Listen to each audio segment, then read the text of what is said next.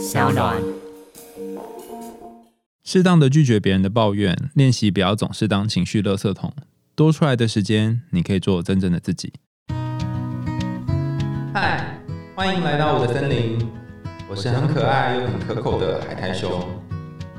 海苔熊心里话，在这里陪着你。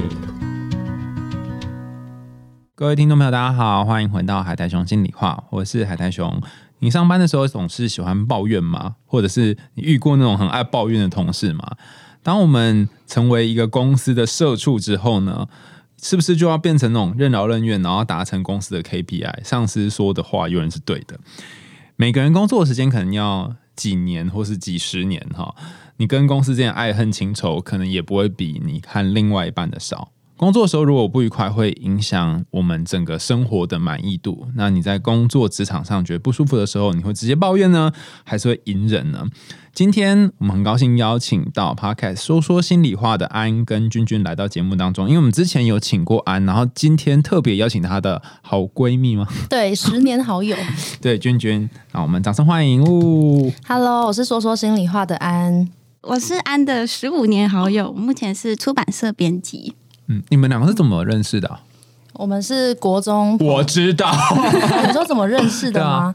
就是因为我觉得他，就是那时候国中觉得有一个很可爱的女生，然后她就不喜欢讲话，然后我就很喜欢去捉弄她，然后就想说，哎、就是这样子，看看她什么时候可以打开心房，这样，然后就看他的反应，他就会一直很困扰，就啊怎么办？然后就觉得啊好可爱哦，这样 就很像很爱戏弄女生的小男生，那怎么办？然后最后成功的打开了我的心房。所以那时候是你还记得吗？你们是怎么认识？他有一天就突然玩你头发吗？还是什么？呃，他每天都会来跟我攀谈，就是一直要跟我玩，然后我就会啊有一点尴尬。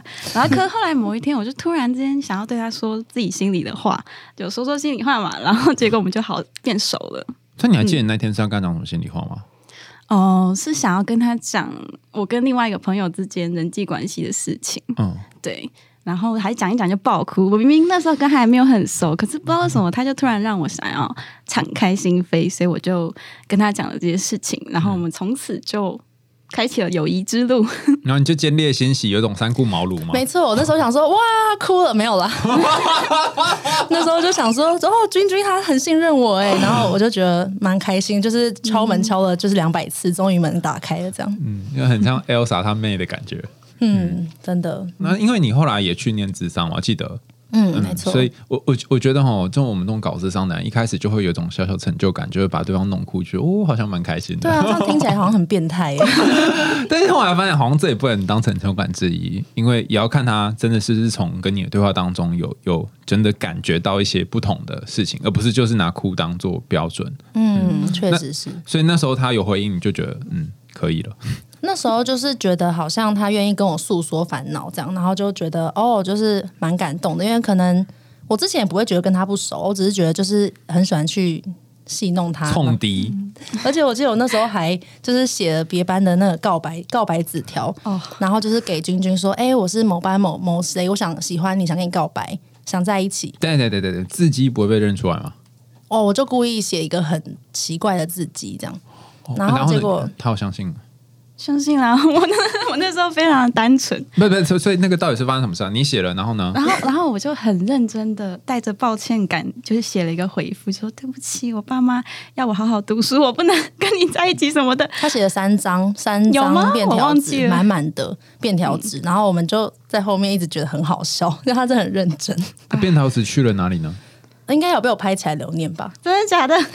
不不不，不不不不，重点是隔壁班男生有拿到便条纸吗？不是没有，那那是那是我写的啊，我骗他的。所以没有这个，没有这个人我以为你是假装隔壁班某 A，然后给他。没有没有，然后后来就是大家就觉得他很可爱，这样。哦，完全当真了我。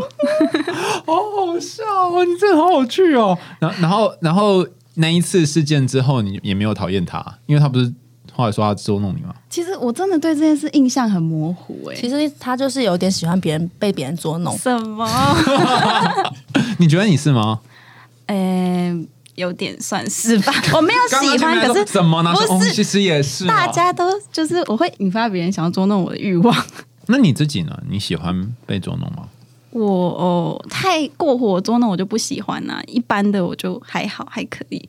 过火的就像是，比如说，就国中男生很喜欢去拉女生的肩带嘛，内衣的肩带，嗯然后这样我就不喜欢。或那国中有男生拉你肩带，你会怎样？就拉他的内裤？我那呢我我就会说，哎呦，不要弄了，这样子。等一下，等一下，等一下，这是真的是这样子吗？对啊，那他就不会弄了吗？他们就会继续弄。对啊，这个就是无效贺主吧？我就很弱啊，我就很弱。那现在嘞？现在你应该很生气的拒绝他吧？现在应该可以了啦，已经不是十几岁所以如果现在你在被弹肩带，那你会怎样？性骚扰告他，哦，应该没办法，我我应该会很带着冷酷的眼神告诉他不要再这样，用眼神逼使他屈服。哦，因为因为我就是那种小时候很袖珍的那种，哦然后也会去，然后你刚刚说如果说你不要这样的时候，我就觉得哎、好像你是觉得很好玩，对，哦就不就好像就不会觉得说，嗯、我觉得好像从小就会被女生会被教育说你不可以太生气，嗯，或是不可以展现出不淑女的样子，可是这个框架反而绑住了，嗯，对。然后你想要讲一些自己的东西，可是却不能够表达出来，而且其实当时的我在班上的角色就变成有点像，就是大家都觉得我很好欺负。玩，对，很好去玩我，所以我也不好怎么突然发火，这样很怪啊。哦，所以你的人设那时候已经被固定成对对对，就是这样子。我最好的朋友也每天以欺负我取乐啊，哎、你看你都是霸凌他，霸凌朋友，这样可以吗？没有，他那时候的最好的朋友是别的人，对所以我是那个趁趁感情的你是第三者就对了对我就见机刺激而入这样。那后来是怎么样？就你跟最好的朋友，然后每天捉弄你，然后他也捉弄你，哦，我我我那时候去找他说心里话，然后我们变好，我就是去讲我跟最好的朋友这件事，因为最好的朋友欺负我，欺负我到我太困扰了，所以我就去跟他说哎、，我好想知道女生之间会怎么欺负我。哦，他就会把我当小仆人。就比如说放学回家会叫我帮他提餐具袋啊，然后一定要我陪他走到家，然后我才能自己去搭公车，或者是可能下课时间要去上厕所，他就一定要叫你陪他去，然后陪他上完厕所才可以离开。嗯，就有时候他上厕所上非常久，会上到上课十分钟以后，然后我就乖学生，我就我要回去上课了，他就说：“哎呦，你这样害我没人陪哎，不行。”就有点强逼朋友一定要好像要符合他的要求。他是不是比较容易便秘啊？不然怎么会这么久啊？啊他还会要我看他的便呢，还看叫你看到大便，太对。夸张了。国中的女生有很多你没办法想象的小故事。我觉得他真的是特例耶，我真的是吗没有遇过这样子的状况。妹妹，所以你怎么帮他从这个深渊解救出来？我有解救你吗？你应该只是我诉说心里话的一个出就可能是口。他的一个小绿洲这样。对然，后你就跟他说：“哎、你知道我昨天去看大便哦，是哦。”然后明明天还继续去看，是这样吗？呃，应该是这样子，没错。是哦。对所以有些时候我们只是需要一个出口，然后他刚好是你的出口。对，嗯。因为突然跟这目前最好朋友断交也会很奇怪。那后来最好朋友有断交吗？没有，就一直到到毕业这样。啊，你等于你也没有把他想过来的意思。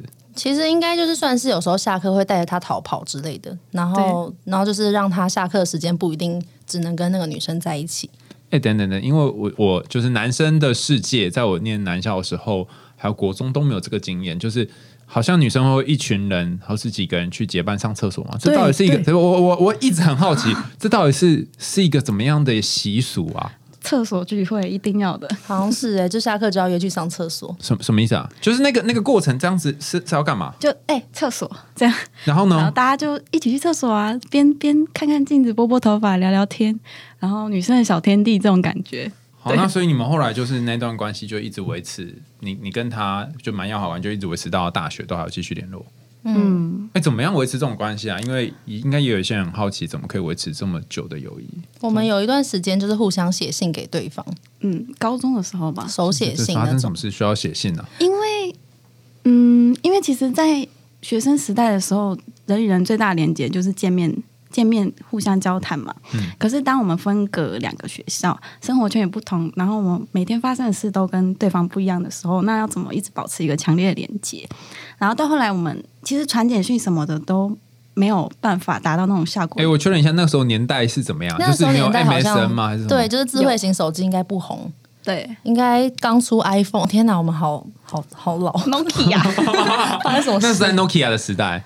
国中的时候是 Nokia 按键手机那在高中的时候，应该已经有开始可以，有而且可以传那个 Messenger，就是那个什么 MSN Messenger。有有有高中就不可以吗？有啦，国中就有了。哦，应该就是那种限限制三十字的简讯那种吧。哦，对，然后在那个呃电脑上面可以传讯息啊，就传那那时候好像 MSN 还好像还活着。你们用过那个时代吗？有我们有用 MSN，糟糕糟糕！你要不要检查一下你的海马回啊？怎么办？我怎么不记得？我确定有好，错乱。那就我的意思说，怎么没有办法透过那个要真的写信呢、啊？嗯，因为就觉得那种文字讯息其实蛮没有温度的吧。可是写信的话，我们就可以慢慢花时间把这段时间发生的事情好好的写下来。你们是真的动手写哦？我们就会写一两页的那一种，然后几页对，然后我们就会写一些，假如说看书的启发，然后我们就会把一些很深度的交流，就是写在信纸上，然后我们就会可能就是可能一一个月，只反正我们就是会书信往返，持续了好久，就持续了有没有一年啊？就很久啊，那这个频率是怎样？就是说我寄一封信给你，然后你看到信回我，还是我们各自这样子？我会脱稿，对，他是脱稿脱稿王，什什么意思？就是我会拖信，我不会看到以后马上回，我会在一段时间以后再回信，因为呃，对不起，因因为我为我的速度有时候很快，然后他只要一写完，然后我我自己就是蛮全文思泉涌，然后就写写写，然后赶快寄给他，然后他可能就会拖个超久，然后而且他就会想要。他之前就是国中的时候，他就会说：“安安，我觉得你的文字好美哦，借我用。” 然后或什么，然后就会就会就是会说：“哦，这这段很棒。”我们就在文字上面会有交流，这样，嗯对。然后反正那时候也蛮珍惜那个写信的时光。最久是拖多久啊？诶、好几个月吧，哦真的哦没有不，等一下，讲的好像一副一来一往，就说哦，其实我都突然拖三个月，这然后维持一年，结果写三封信是这样吗？古人也都这样啊。我是古人哦，哦，原来是哦，因为快马加鞭要三个月才会到 对啊，哦，但是因为这样的时光就蛮珍惜的，然后就度过高中啊，可能后来课课业忙就比较少做这件事，是吗？其实到大学，我们后来还是偶尔会写，嗯。对现在还最近有又开始就是想要写一下，所以我们就用 email 的方式取代。对，因为现在实在是工作都很忙。其实我觉得这种方式是，我觉得那一封信里承载的那个情感跟值值跟量都是比文字讯息更多的，所以我才会有办法去维持这么长时间的感情。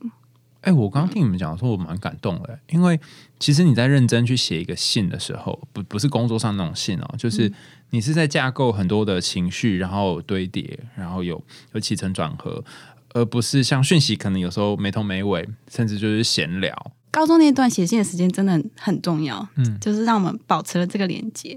嗯，然后出社会以后就更容易啦，就是下班我们就可以一起去发掘有什么嗯好玩的事情，或者是可以一起约出去吃个饭聊天这样子。嗯嗯学生时代比较不容易这样。所以后来你们两个就是去做不同的工作，对因为我们其实就是高中跟大学读的科系专业都不一样。嗯嗯对，然后所以我之后呃我是读广告嘛，所以我之后就是去做行销跟专案管理的工作。嗯然后工作之后就是就变社畜啦，就在新创公司或者是小公司当那种 PM 或者是行销，就什么都要做的那种。嗯嗯嗯对，然后就过度过一段很可怕的被碾压的时期。嗯，好像马路上面那个柏油这样子。对啊，真的就哎、觉得那怎么会愿意再回来念书呢？应该说怎么有勇气回来再念书？对啊，我现在就觉得找全职实习好像要回到那个被碾压的时期。应该是说，就是你回来念书一定有，你有没有办法有收入啊？然后你可能就要想办法支撑自己的生活、啊，怎么会有这个勇气啊？嗯，那时候其实就会觉得说，当智商师一直是一个放在比较远端的一个梦想，嗯就觉得当时大学本来就很想要读智商，嗯，然后我觉得可能有点像是在就是在填补自己的遗憾的感觉，嗯，就当时大学就是没有办法读到智商，然后就觉得这东西我一直都很有兴趣，有没有一天可能就是把它放到长远的未来里面，然后就是我把它当做梦想去完成，这样。君君怎么相对起来，你就可以一路一直做编辑到现在？诶，我的话，因为其实也是缘分诶，就是运气好，我就是很顺顺的看到哦，有有面试是不是好去面试，然后就上了，然后就一直做到现在。那你中间不会有一种怀疑人生吗？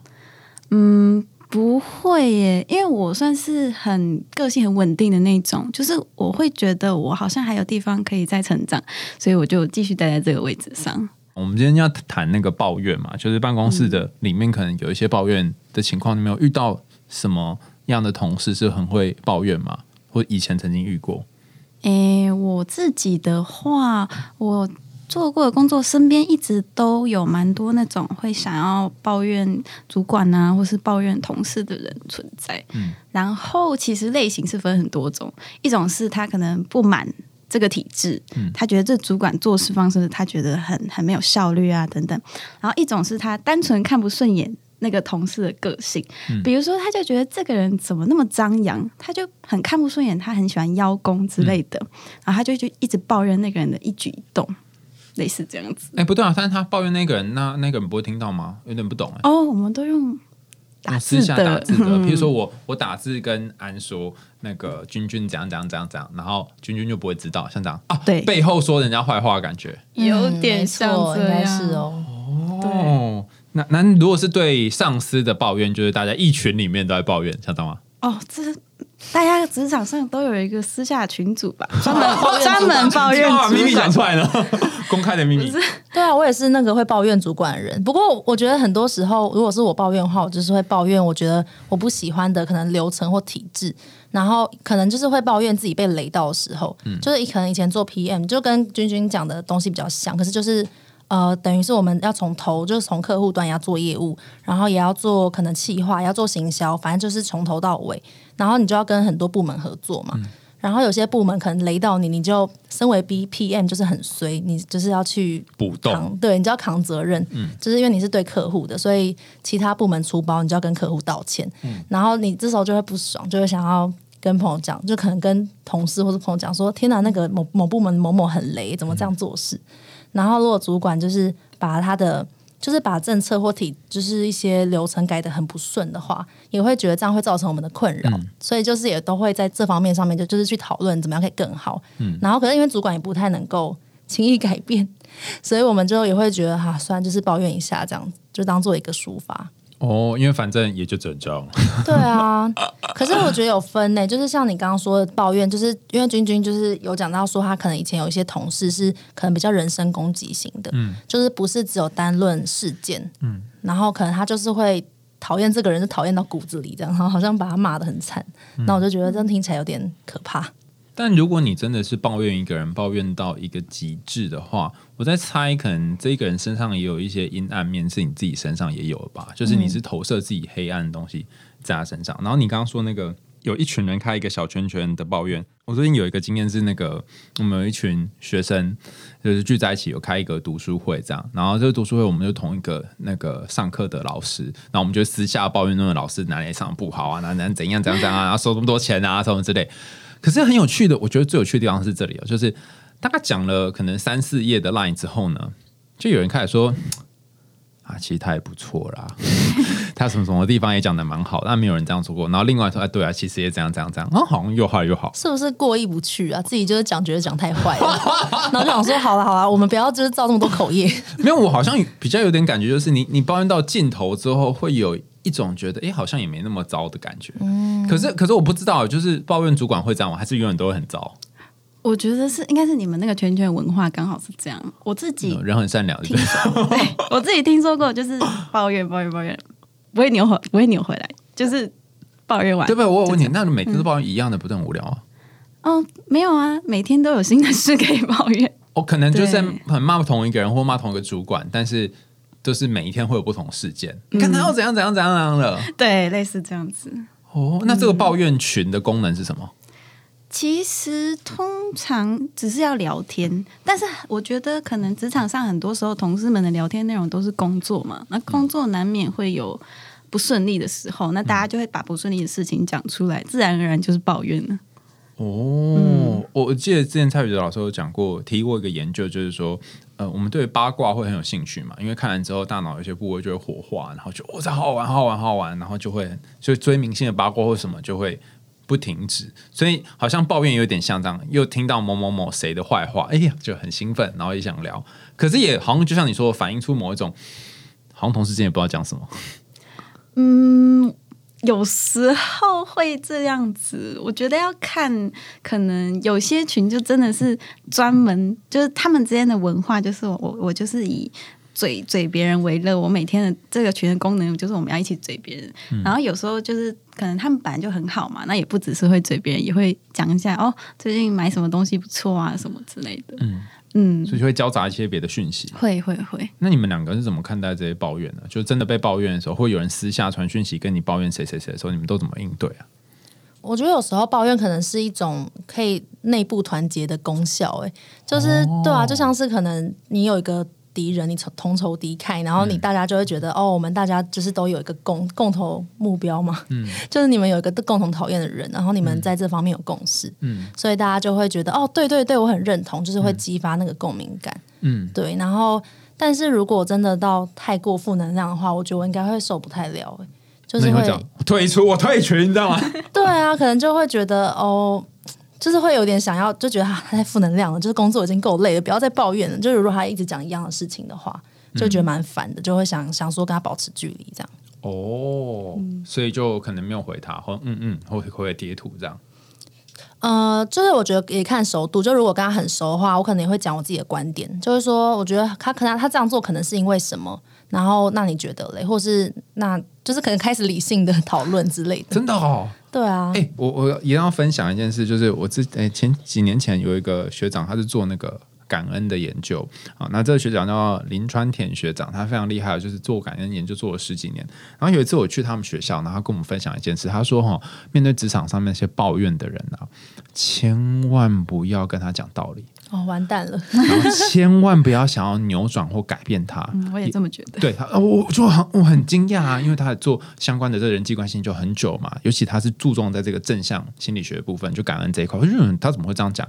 然后他就讲了一个很神奇的理论啊，他说，因为如果有一个人他这辈子都是一直以来都是这样靠着抱怨别人而过活的话，你把他重要的人生核心拿走了，那他再要怎么活？所以如果如果他有一天没有不抱怨，那他要干嘛？他看着天空云嘛，发呆嘛，所以千万不要拿到他抱怨。那我就问学长说：“学长，那所以我们我我们要怎么办？如果有一个人他一天到晚抱怨，然后他说现在网络上不是很流行一个梗图嘛？就当别人抱怨的时候，然后跟你看的这个人不一样，想法不一样的时候，你就要说你说的对，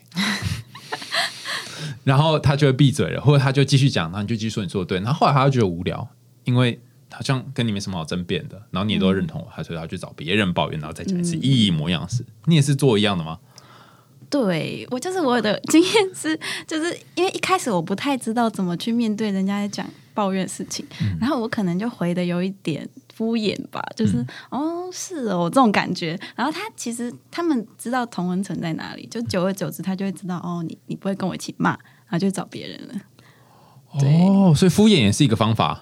可是我没有想要敷衍呢、我想要很认真的回他，但是可能我就是无意识讲出来的话，就是没有立场，就是哦，啊是哦，他会这样子哦，可他想要听的是，对啊他在烂爆啊他怎么可以这样子？这怎么会怎么会这个人怎么这样子？他想听的是这样，哦对他没有从我这里得到共鸣，所以他会去别人那边找共鸣。哦，好像是有一个球，然后丢到墙壁，然后这墙壁它不会反弹，就是咚就直接掉下来。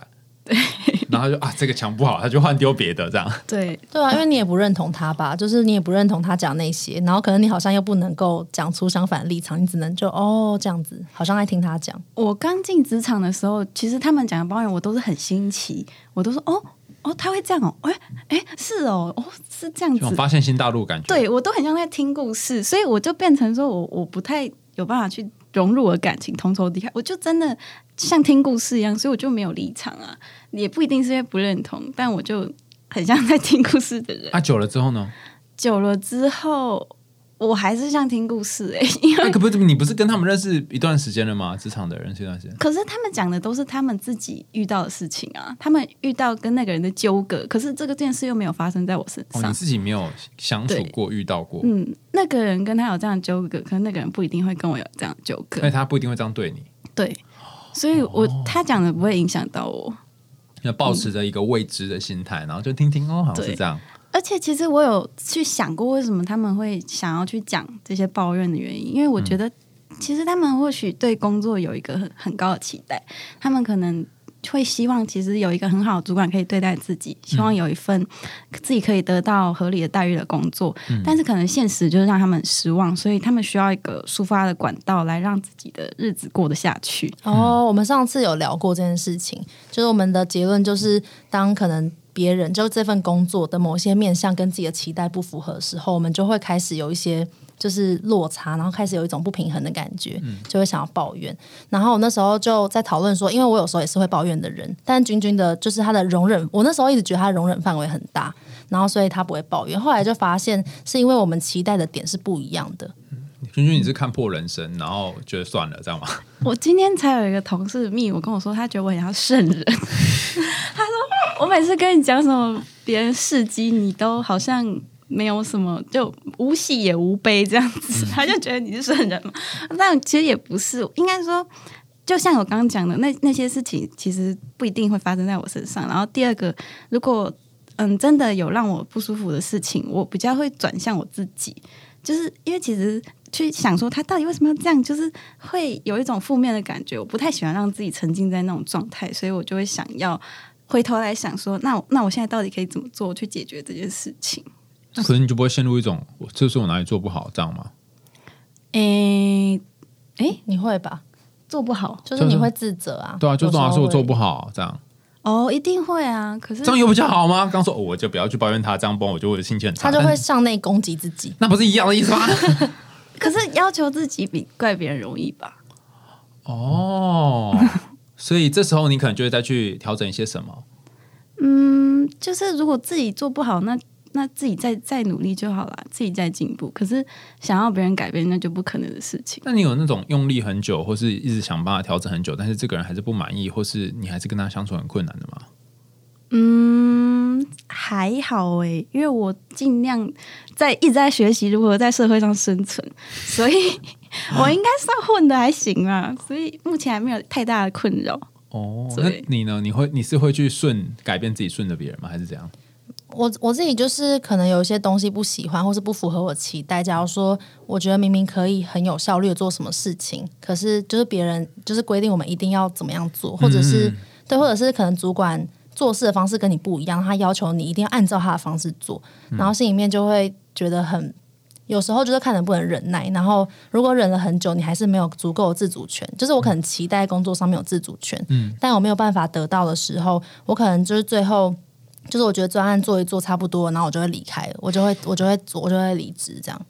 哦，就是我我觉得我相信我自己的工作能力不会找不到工作，所以我我是就是讲一讲，然后我会改变的人。就是我可能会觉得哦好，反正现状不能改变，然后我也尝试过我做我的努力，那真的不行的话，那我就走，就是到大家道不同不相为谋，这样再去找到更适合彼此的工作。哎、我发现你们两个 style 好不一样。对啊，我们超不一样的。就是你是前面披荆斩棘，然后死路不通，你就换别条路，但是你就得要冒着很一些风险嘛，包然你来念书也是一个风险。然后你比较是就是反正我就在这条船上了，然后我不太想要换别的交通工具，然后就这样吧，然后得有一些东西就经过啊，然后就过了，这样是吗？我就努力划船，任劳任怨。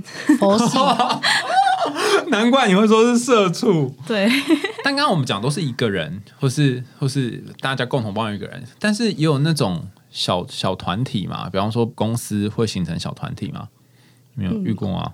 第一个可能就是他们刚好做附近啊，感情特别好，然后另一种是。嗯，互相喜欢抱怨的人其实会吸在一起，啊？什么？就是喜欢抱怨人会吸在一起，所以会有一个抱怨群这样。因为他们就跟对方讲话的时候会非常有有有非常 feel，激烈，对，就是哎，我跟你讲，可以一起骂。那个哦，对他真的哦。就说那个主管是臭酸仔，对他多臭之类的，就类似，就是大家都会想一些有创意的方式去骂那个同。仇敌忾，对，像刚刚那个你说到你们那个群，其实骂到最后会会想要讲点好话，我是这种，我也是这一种。可是我对于嗯那派就是想要就是骂到底的人来说，我就不是同文层，然后就是变成说他们会觉得我是道不同不相为谋，然后我就就变得有一点。他们就不太找我这样子，就是但比较麻烦，就是你就会不属于那个团体啊，不会怕说，哎，会不会没有人，没有，我不属于任何一个团体这样。诶、其实我后来才发现，其实有时候还是要稍微融入一下他们，就是要附和一下。对，在自己心安，就是可以心安接受的范围下，然后去附和一下。真的，我觉得这好像就是一个职场生存法则、哎、要诶，就就是我后来发现，我很会懂手那种社交手腕的朋友，然后他们就是在职场上，他们就会说哦，抱怨的人哦，那你就跟他一起骂啊，反正就是表讲讲表面话。然后我说那你不怕被别人听到吗？他就说反正人就不都这样吗？就是你就当着谁的面就是讲一些，你就是就是职场要生存，你就是要融入团体，你就是要讲一些场面话这样。然后我就觉得哇，好好那个好超脱，哎、你你们两个说这个让我想到一件事，就我有几个心理师的朋友，他们在跟同同行讲话的时候，通常会讲一半。比方说，呃，哎，你今天穿的这一件衣服，然后就没有了。本来应该 suppose 他会继续往下讲嘛？什么意思？那这样是批评吗？还是他没有没有没有，没有他就是一个要留一点什么，然后对方就说：“哎，是怎样呢？”哈，他就开始讲了一些什么，那他可能就会回应说：“哦，就就是哦，蛮不错的啊，或什么什么。”但你会发现他讲的话可能会只讲了八成或是四成，他不会讲满。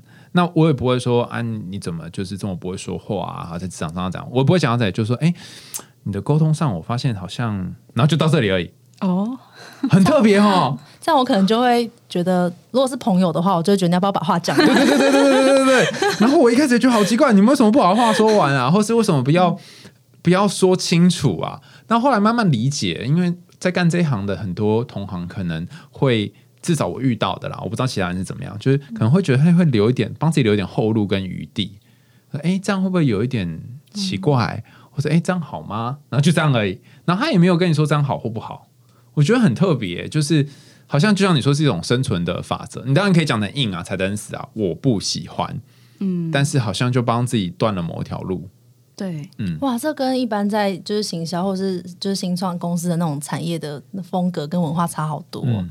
对啊，因为我们就是之前的公司，他老板或者是什么主管或同事，有时候就是讲话真的很直接，嗯。就会觉得说这个就是怎么样，我觉得那个怎么样做比较好，哪样改这个逻辑怎么样比较通顺，就是真的会讲的非常的直白清，楚，嗯。对，然后但我不知道哎、我也不太确定，我可能比较喜欢直接的那一种。嗯，对，就是我觉得如果是直接可以就事论事，把事情讲的很有建设性的话，我会觉得这样很很 OK 很清楚。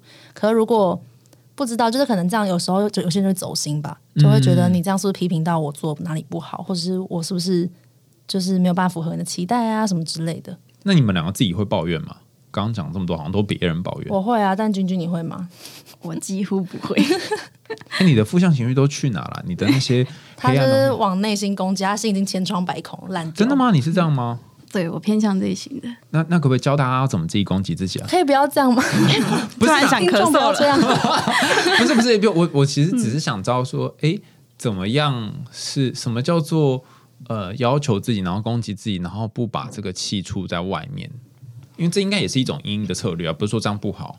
我觉得，因为真的外界的事情是没有办法改变的，嗯，然后可是要求自己这件事是永远都可以控制的，哦，这就有点像有一句话是，嗯，创造未来比预测未来容易，嗯。就是对于不可知的事物要去预测它或改变它是很难的，嗯。可是自己可以做到是就是可以控制的。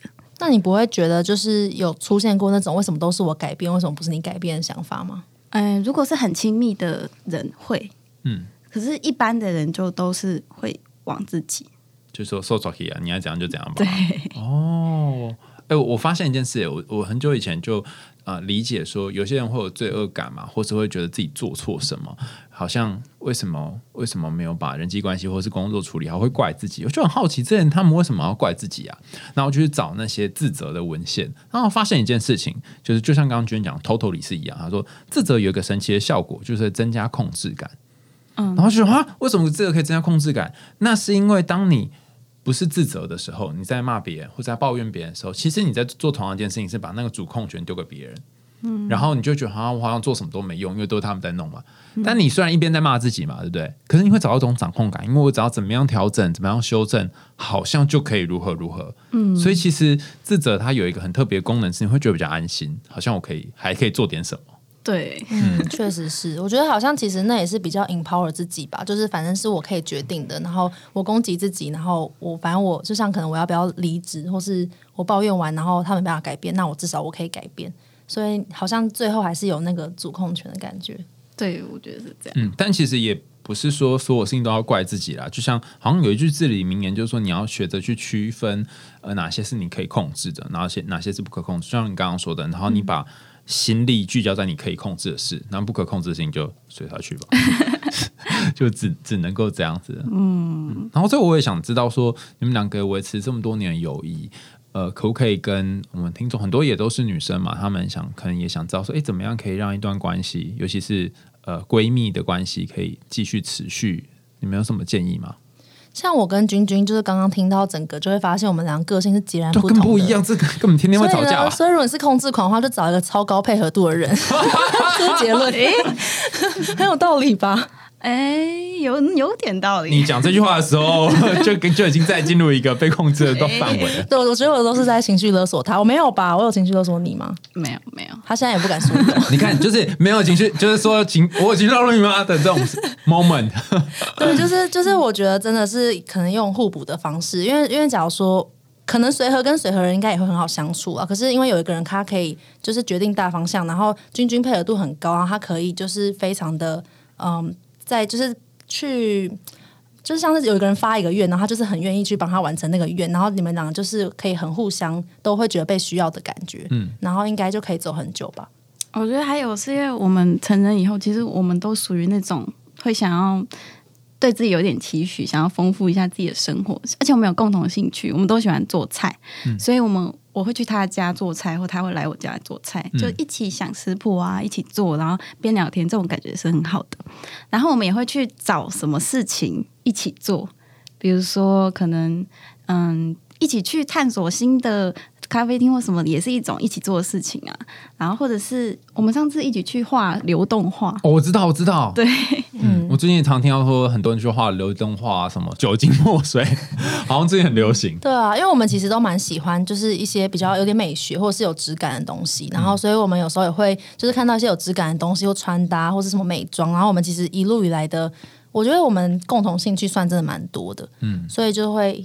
就是一直去交流，就个性不一样，但是有一些雷同的兴趣。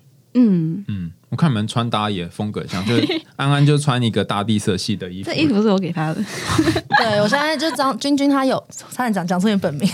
君君君就是他很喜欢购物，然后我们我跟他的另外一个朋友都在接受他不要的衣服，他可能就是穿没几次，他就哦衣柜塞不下了，然后我们都在捡破烂，这样没有了，捡高级品，保存的很好。哦，好，那我现在知道你的黑暗都去哪里了。原来有一个地方默默的承担你的黑暗。嗯。就像我之前都会买很多的玩具，然后都没有玩。哎，有这个可能性，只有某方面就间接受益了。你是那个后面吃那个残余食物的？对啊，然后就觉得哦不错啊，就哦衣服很好看耶，获得衣服。就共同共同的时间也很重要，除了嗯个性不一样。真的，因为就是我们出社会以后，真的还蛮长，每个礼拜都一起去说，哎，那这礼拜要要做什么事情？嗯，就。我们小卓，其实我是一个有点，我以前是很宅的人呢。可是他改变了我，因为他就是一个我要丰富的生活，我要工作和生活 balance，就是他想要让他整个人生很精彩。所以我我其实有时候常常是被他拉着去去参加什么活动，但我觉得这样蛮好的，也改变了我对嗯出社会后的生活的想法。就现在我也变得说，哎，我要去找点自己事做，所以我也有去上一些什么烹饪课啊之类的。嗯，对。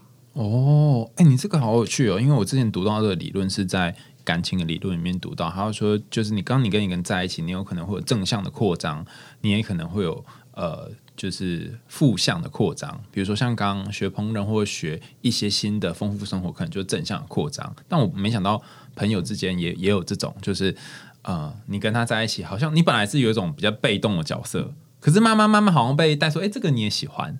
这样，然后以前都好像学说你要帮自己做决定啊，你要做你自己啊，然后不要让别人限制啊，好像才是比较好的人生。可是有些东西好像做着做着就会诶感兴趣，是这样吗？对呀，像流动画，我本来听都没听过，可是他找我去想要去画一下嘛，然后就哎还蛮好玩的耶，这种感觉。所以如果你是一个比较被动的人，好像也不一定要做你自己。对啊，就是有这样的会让你可以去探索新事物的朋友，其实对自己来说也是一种也是一种机会吧，我觉得。嗯，你有要补充的吗？嗯，就是可能一种随遇而安的感觉吧。就是你是随遇而安，然后就是遇到一些人，就是参与你的生命，然后你觉得哎，跟他们一起走，也许有看到美丽的风景这样。然后我可能就也会觉得哦，就是我自己是偏向我喜欢主导很多事情，然后有一个人可以在身边，然后跟我一起去完成，或是一起去参与，我会觉得就是很开心。然后重点是我们是就彼此很重要的人，所以就是会想要跟彼此一起去创造很多美好的事物这样。哦，你刚刚讲那个那个过程，就好像有那个乐队的画面，就是第一个人拿着一个旗子，然后后面的有吹法国号、有打鼓的，然后就一整条这样，就是好像每个人各司其职，然后大家在一起演奏这个音乐的感觉。那不能大家都打鼓嘛？就等就等等原地打鼓就没有前进了。但要有一个人领领在前面，然后有一个人就是制造或者配合这样子。嗯嗯，然后可能有些时候也是你你在前面吗？还是怎样？有吗？还是你又 always 跟在后面那个？百分之八十是他在前面，百分之二十才是我在前面。所以做菜的时候，他就在前面炒，就要们备料这样。哦，没有，有时候就是会分工合作。嗯，对。我就看某某一个人负责做哪一道这样。对，看谁有空啊，就去哎切下菜哦，去去炒一下这样。哦，哎，真的很搭配的很不错哎。而且君君现在他处理海鲜技巧很好，就让他处理。他不想碰花枝。哦，你知道所以还是叫什么？但我觉得今天听你们两个讲，有一种感觉。之前我忘记在哪一个书上面有看到，就是说，有时候我们人生会想要每个东西都抓一点，可是实际上你真正能够抓的东西很有限。所以你最后可以拥有什么呢？就是拥有你花时间的东西。你在这个人身上花时间，所以你就可以跟他拥有一段感情。但是如果你没有在他身上花时间，可能他就会变成别人的朋友。小王子的感觉，好像真真的是要花时间才行。好哦，又到了节目的尾声，感谢大家的收听，欢迎大家在 Apple Podcast 或其他留言管道告诉我们你听完这一集两个闺蜜聊他们的人生还有职场经历的想法。大家也可以透过 SoundOn 这个平台赞助阿雄我家的猫咪罐头哦，然后也欢迎大家去听安的节目，叫做说说心里话。我们之前有一集有请安来这里聊过，那大家也可以透过我们这个平台呢，然后去知道更多有趣的心理学知识和童话故事。我们下次见啦，拜拜，拜拜。